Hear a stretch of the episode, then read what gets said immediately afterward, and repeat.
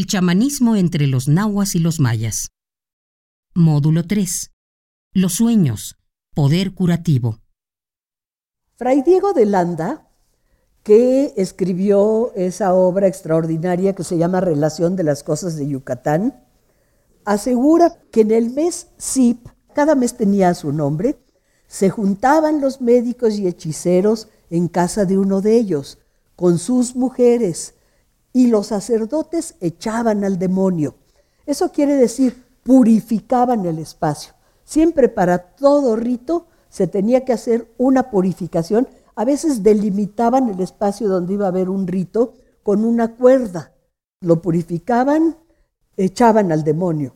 Hecho lo cual, sacaban los envoltorios de sus medicinas, o sea, el bulto chamánico, la parafernalia del chamán que traían muchas niñerías, claro, eso dice Fray Diego de Landa, y sendos idolillos de la diosa de la medicina que llamaban Ischel. Y así a esta fiesta llamaban Ishil, Iskil, Ishel. Y unas pedrezuelas de las suertes que echaban las piedritas o, o los colorines y llamaban Am. Am se llama también en maya yucateco a unas arañas negras, chiquitas, con puntos rojos encima, que son muy, muy venenosas. Son igualitas a los colorines. Los mayas son muy dados a hacer analogías simbólicas de ese tipo. La adivinación entre los nahuas se llamaba tlapoalistli y era una de las actividades principales de los chamanes se hacía principalmente con base en el calendario ritual, por supuesto, en el tonalpohuali y en los agüeros y pronósticos ya establecidos. Se relacionaban con las voces de las aves y de otros animales, sobre todo de las aves. Las aves siempre han sido agoreras también en todas las culturas, o bien con el llanto de una vieja en la noche. ¿Eso no les recuerda nada? La llorona, ¿no? De ahí viene desde la época prehispánica. La llorona que anda echando un mal agüero. El adivino era un tlamatini llamado Tonalpouque. El horóscopo se le hacía con base en el calendario, en el día que había nacido, etc. Pero había una cosa muy interesante en eso. Si había nacido en un día nefasto, que por ejemplo lo condicionaba a ser un asesino o a ser una persona mala o algo así, entonces el sacerdote podía elegir otro día de buen agüero o de buen destino y lo cambiaba. Eso tiene una significación profunda, porque quiere decir que las personas nacían predestinadas, pero que se podía cambiar el destino. O sea, por medio del ritual se puede cambiar el destino.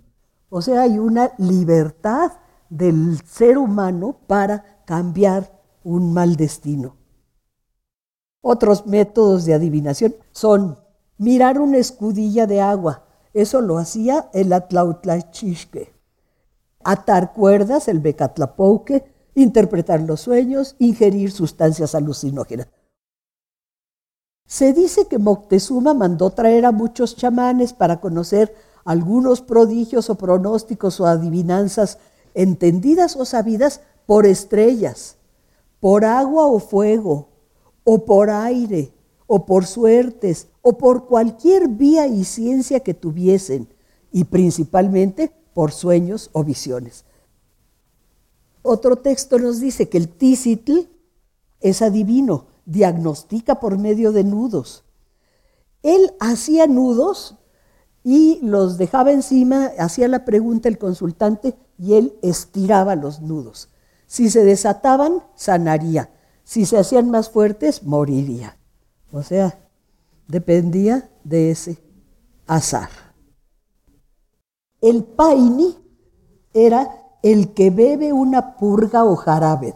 Era el intérprete de alucinaciones.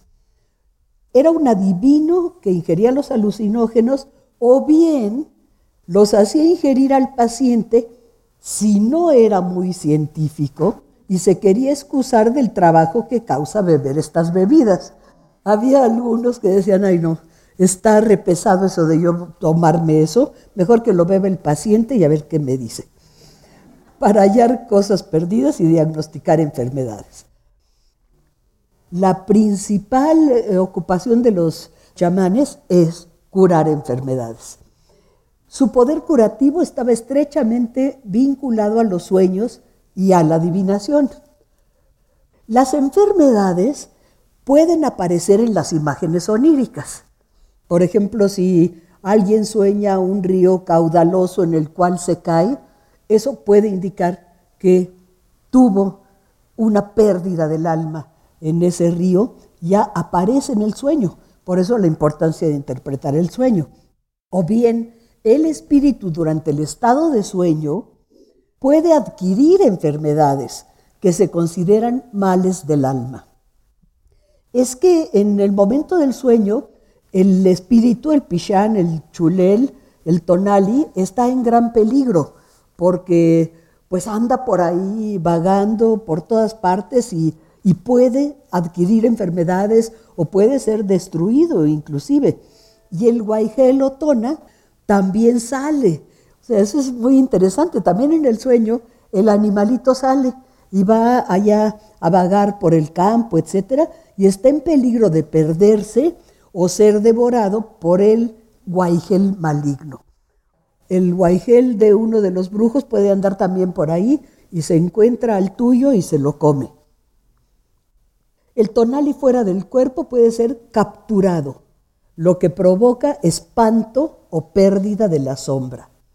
También en el orgasmo, el tonali sale del cuerpo. Esto lo creen los nahuas.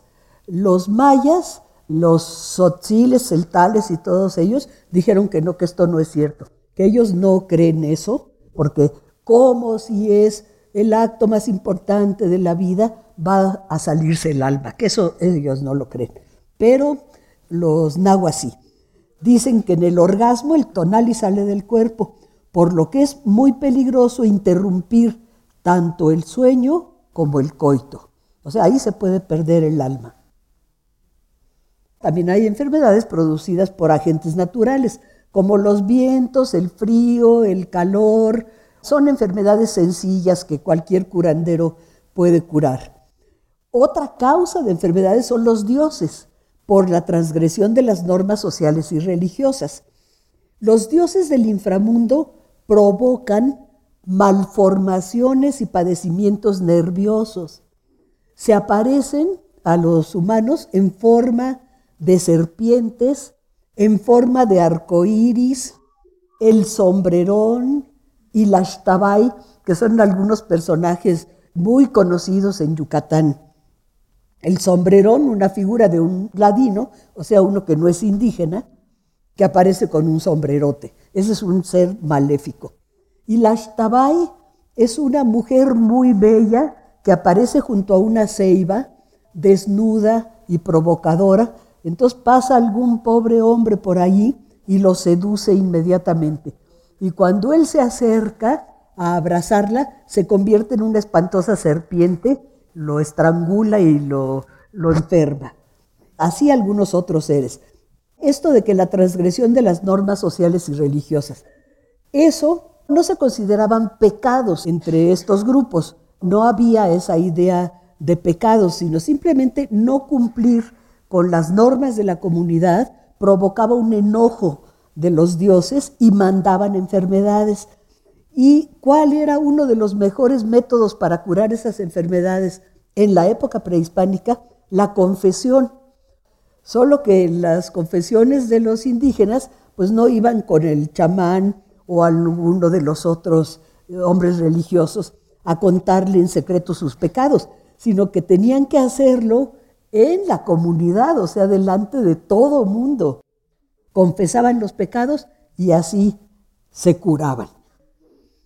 Las fuerzas maléficas sobrenaturales, que hay muchas otras, además de esas de, las, de la y el sombrerón, como los aires y las estrellas. Los aires, sobre todo entre los nahuas, son seres maléficos que causan enfermedades como la pérdida del alma. Habitan en las barrancas o los hormigueros. Y por otro lado, cada una de las estrellas provoca una enfermedad porque tiene un espíritu maligno.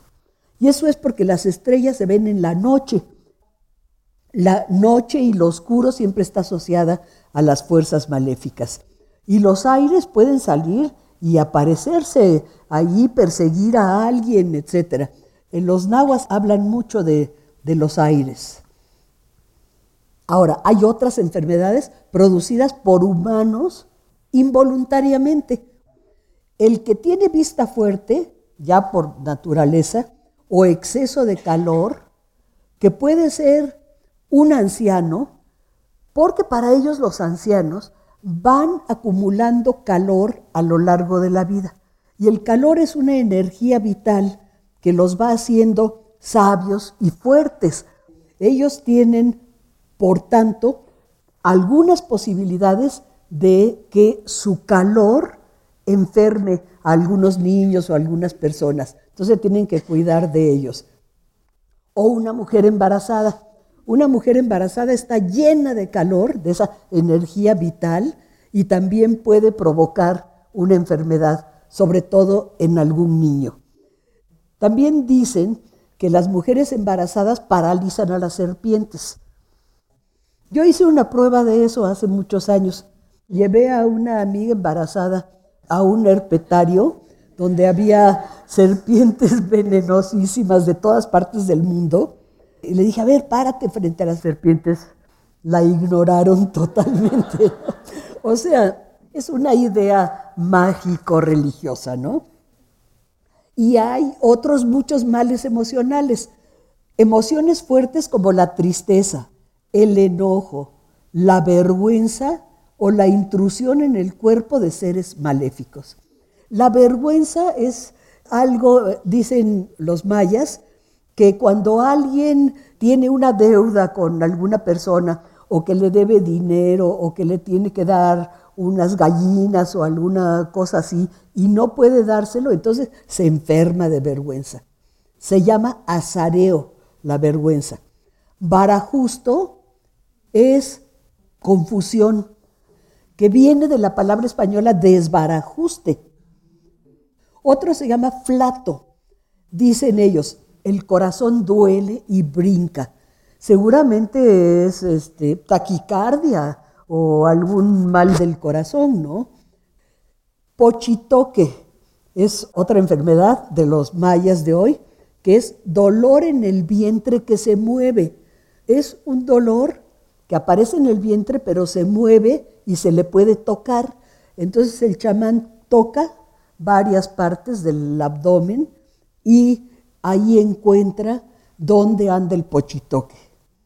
Otro dolor de araña es que una araña se le metió a uno en el cuerpo cuando estaba dormido o sin darse cuenta y anda caminando por dentro del cuerpo produciendo un malestar espantoso.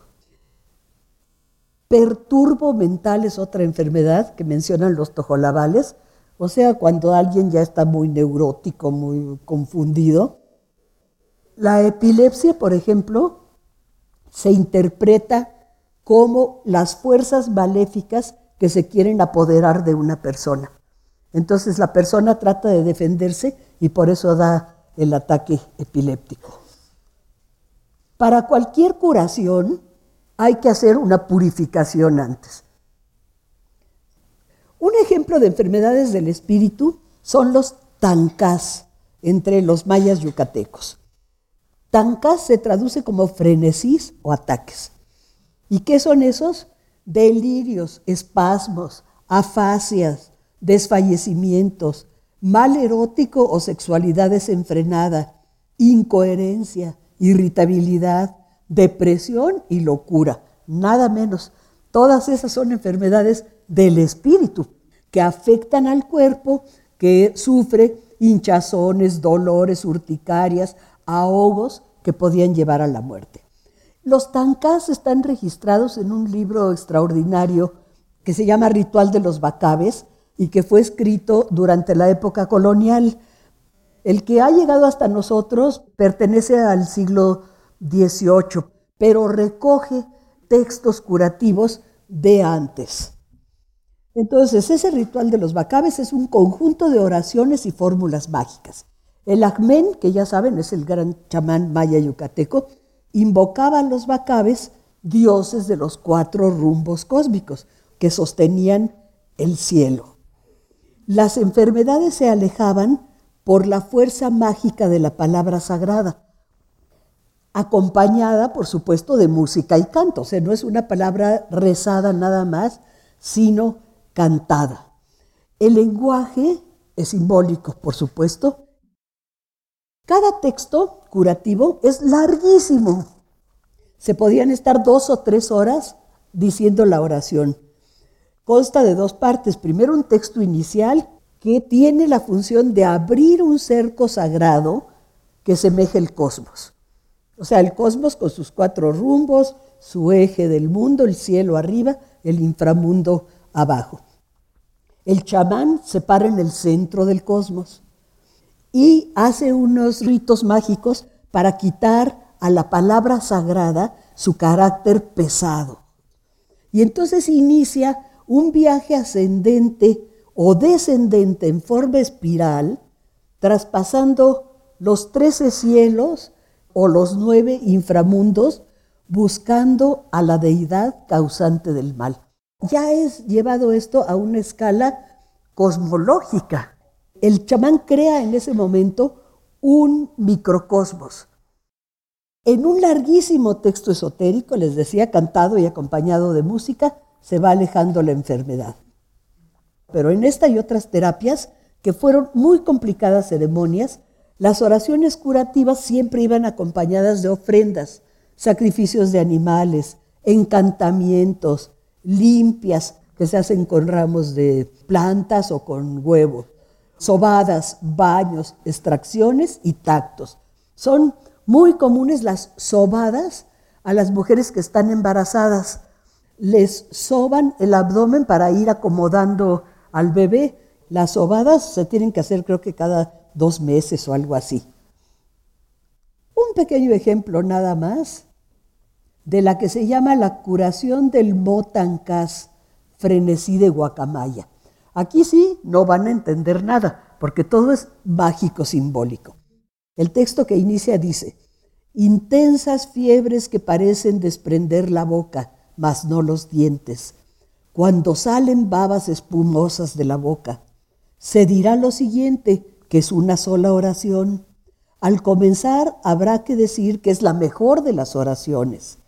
La curación se hará con tabaco, que el primer Hunuk Kanahau, gran cuatro ajau, era el día, y que Junahau era la noche, cuando aconteció el engendro, cuando aconteció el nacimiento. El cielo se abrió en cuatro, fue la abertura total de sus partes tiernas, y fue poseído totalmente. Viene páginas y páginas del texto curativo para ese Motancas. En el Códice Madrid, que es uno de los tres códices mayas que sobrevivieron, viene una chamana haciendo una curación. Las chamanas siempre aparecían con sus serpientes, la serpiente siempre muy ligada a las mujeres principales enfermedades del espíritu, la pérdida del alma o de la sombra. Es que los antiguos le llamaban tonal y y chulel y los actuales le llaman sombra, sobre todo los nahuas. Se diagnostica principalmente por la interpretación de los sueños. O sea, un sueño que cayó, que ve su alma sumida en el fango, que está bajo la tierra trabajando como mozo de un ladino, o sea, de uno que no es indígena, que se asustó al cruzar un río, o que su ángel anda solo y perdido, o está herido, pues el mayor riesgo está durante los sueños. Y en la vigilia también puede haber pérdida del alma. Encontrar una víbora u otro ser maléfico, sufrir un accidente, tener un gran susto, ser perseguido por un arco iris, ser atacado por un aire. Las ceremonias curativas obviamente son tan complejas como el ritual de los bacabes, Un informante me platicó que en La Pera, que es una curva muy pronunciada en la autopista de Cuernavaca, donde ha habido infinidad de muertes violentas, que ahí hay muchos espíritus maléficos, me platicó un informante de Tepoztlán, y ahí a veces se aparece el arco iris. Una vez andaba un conocido mío por la pera y que se le aparece el arco iris, pero que toma la forma de un gasné, o sea, una bufanda, y lo persigue y lo persigue y lo persigue hasta que lo enfermó. O sea, el arco iris es maléfico. Una curación por pérdida del alma entre los otziles. Se le perdió el alma a X persona. Entonces ahí está el chamán con un familiar y lleva en el brazo un gallo, porque para esa curación hay que hacer un sacrificio de un gallo negro si es hombre, una gallina negra si es mujer, el enfermo, o un pollito negro si es un niño. Los encierran en un corral, al enfermo lo ponen en un corral, ponen su cama, ahí en su propia casa, y empiezan a hacer todo el ritual curativo y el que se llama el llamado del alma. O sea, empiezan a decir, ven Juan, que andas perdido por allá, y van diciendo el nombre de la persona, pero el nombre que solo conocen los padres y los chamanes, porque todos tienen dos nombres. Hay un nombre oculto y secreto que nadie sabe y otro con el que andan por el mundo. Después se bebe aguardiente, se cantan oraciones, se sacrifica el gallo, etcétera, etcétera, y luego se lleva el gallo a las cruces de las montañas sagradas, a las cruces que hay cercanas, y ahí se ofrece a las deidades para que suelten el alma. Y después de mucho tiempo ya cura. Pero entonces se tiene que estar tomando el pulso a la enferma, que en este caso era una viejita, para saber si el alma va regresando, porque cuando el alma no está casi no tiene pulso, pero si va adquiriendo pulso, que ya la calentaron, ya le dieron hierbas, ya, etcétera, etcétera, entonces ya va volviendo el alma. Una curación que es la más común entre los nahuas de hoy que es una limpia con huevo de gallina para diagnosticar. El chamán echa el huevo en agua y lo ve y ahí le puede decir cuál es su enfermedad. Pero este chamán, además de la limpia con huevo, tiene sus ayudantes que son mujeres que entran en trance extático y su espíritu se separa y se mete adentro del paciente para ver cuál es la enfermedad. O sea, no nada más se ve en el huevo sino con todos esos otros métodos. Los chamanes malos tienen como función ocasionar las enfermedades, pero solo ellos pueden curar esas enfermedades por maleficios, porque son más poderosos los malos que los buenos. Hoy se les llama nahuales o brujos. Fíjese, la palabra nahual que hablaba del gran chamán venerado y reverenciado en la época prehispánica, en la actualidad y por influencia del cristianismo, porque se convertían en animales, etc., hoy se les llama nahuales o brujos. Pero esto pues parece ser que viene desde la época prehispánica. Cuando el chamán es un brujo maléfico que se llama Tzilhuanej, entre los sotziles, el que ensucia, puede localizar a su víctima en cualquier lugar donde se encuentre y enviarle el poslón o energía del mal para provocarle una enfermedad o la muerte. La enfermedad consiste en introducir en el cuerpo varias cosas, pero también en cortar la hora. En Grecia se decía que los seres maléficos cortaban el hilo de la vida cuando querían que alguien se muriera. Entonces ellos le llaman cortar la hora y es producir la muerte tras una lenta agonía. Se echa el mal o se paga por ello, por envidia, me dijeron los informantes. O sea, yo no quiero echar el mal porque pues no soy chamán, no tengo poderes, pero odio a aquel vecino y entonces contrato un chamán maléfico, le pago y que él le eche el mal. Se hace con emanaciones del lijillotl. También se hace haciendo muñecos para clavarles alfileres. Esto quién sabe de dónde vino, no hay vestigios prehispánicos, pero se hacen los muñecos para clavarles alfileres y así ocasionan el mal. Manipulan a las almas de los muertos que andan penando para asustar. Introducen ratones, culebras, sapos, placentas de vaca, tierra de panteón con astillas de ataúd, fetos de perro y no sé cuántas cosas adentro del paciente un chamán de Tepoztlán me platicó y le dije, ¿cómo cura eso?